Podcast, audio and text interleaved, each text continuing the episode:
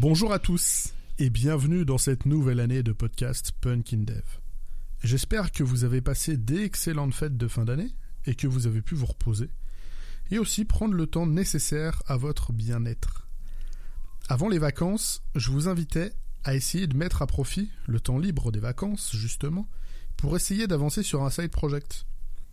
J'ai tenté de m'appliquer ce précepte en essayant de démarrer un nouveau projet musical et les apprentissages nécessaires à ce projet. Nous verrons bien si 2021 me permet de continuer comme j'en ai envie. Un changement d'année, c'est souvent l'occasion de prendre de bonnes résolutions. Même si, honnêtement, et très personnellement, je suis pas hyper fan de ce concept. C'est quoi tes bonnes résolutions pour cette nouvelle année? J'ai toujours trouvé que le changement d'année n'était pas du tout propice au changement en général. Globalement, je préfère la rentrée scolaire pour ça un nouveau rythme, reprendre des activités, retour théoriquement en forme après une belle saison estivale, euh, une motivation d'un mois de septembre ensoleillé, euh, toutes ces choses. Alors que démarrer des trucs avec la déprime de la fin des fêtes, le froid, la grisaille, et puis euh, la journée considérée comme la plus déprimante de l'année, cette année sera lundi 18 janvier. Checkez Blue Monday si vous vous demandez de quoi je parle. Enfin bref, attaquer de nouvelles choses dans ces conditions, ça ne m'a jamais paru être une excellente idée, sauf à vouloir se foirer d'entrée. Mais comme il n'y a que les imbéciles qui ne changent pas d'avis, cette année je vais essayer d'y faire une entorse. J'ai voulu démarrer des choses en septembre dernier et ça s'est bien passé. Preuve en est, vous êtes là, m'écoutez, raconter ma vie. Mais comme j'aime pas forcément tout changer d'un coup, je pensais m'appuyer sur quelques classiques, on va dire.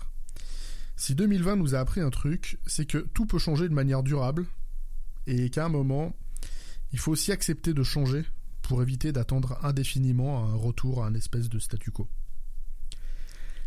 Bref, tout ça pour dire que l'écrasante majorité de ma veille, techno, technique, ça reposait, jusqu'à janvier 2020, sur des conférences, des meet-up, tout ça en présentiel.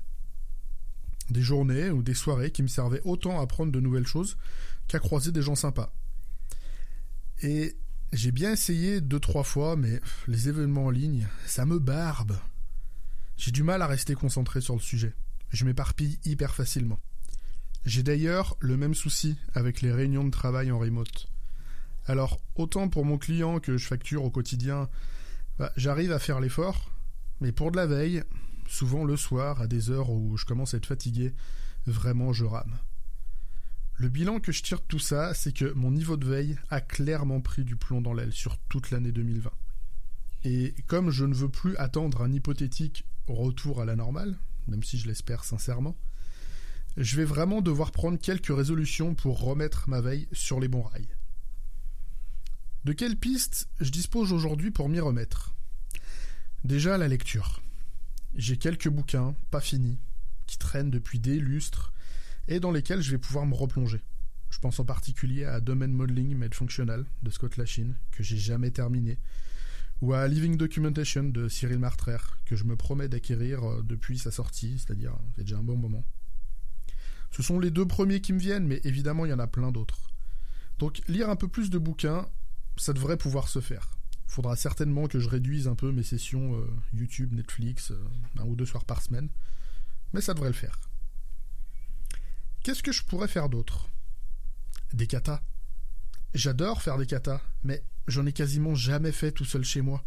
J'ai découvert le concept en coding dojo et j'ai pu les faire en pair programming depuis le début. Et m'y mettre seul, ça me semble perdre une grosse partie de l'intérêt du truc. D'autant qu'en dojo, moi j'aime bien trouver un binôme sur un langage que je maîtrise pas forcément.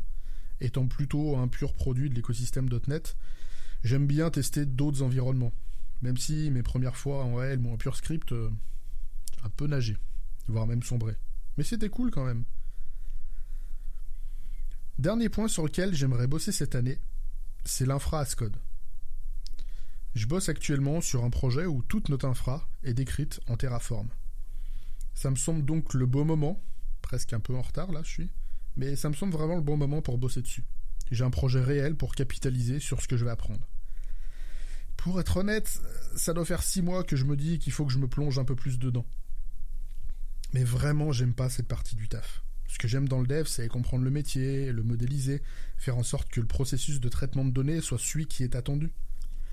La partie câblage technique pur et dur, ça m'a jamais vraiment intéressé.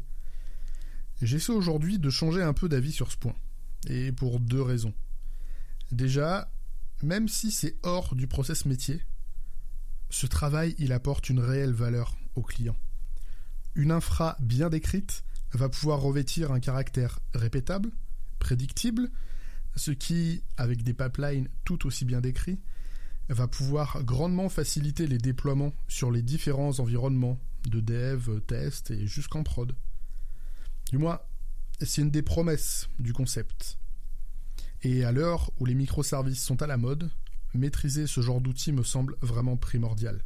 Une équipe qui fait du microservice sans cette compétence prend selon moi beaucoup trop de risques.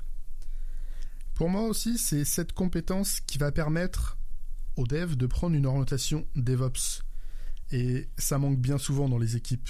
Des devs qui ont une notion de comment doit vivre l'infra. Et n'oublions pas que cette compétence, elle se monétise sur le marché. Ce qui en fait pour moi la seconde raison majeure pour vouloir s'y mettre. Maîtriser ce genre de techno et les pratiques et process qui y sont associés, ça pourrait me permettre de rehausser significativement mon TJM. À condition bien sûr de trouver des clients que ça intéresse. Mais ne négligeons jamais l'aspect financier de la veille techno. Avec ces trois axes, à savoir plus de lecture, un peu plus de kata et bosser sur de l'infra code, je pense déjà avoir de quoi démarrer mon année 2021. Et si j'en retire des choses vraiment intéressantes, je ne manquerai pas de vous partager ça dans un prochain épisode. Je vous souhaite encore une fois une excellente année. À mardi prochain pour un nouvel épisode. D'ici là, geekez bien, codez bien.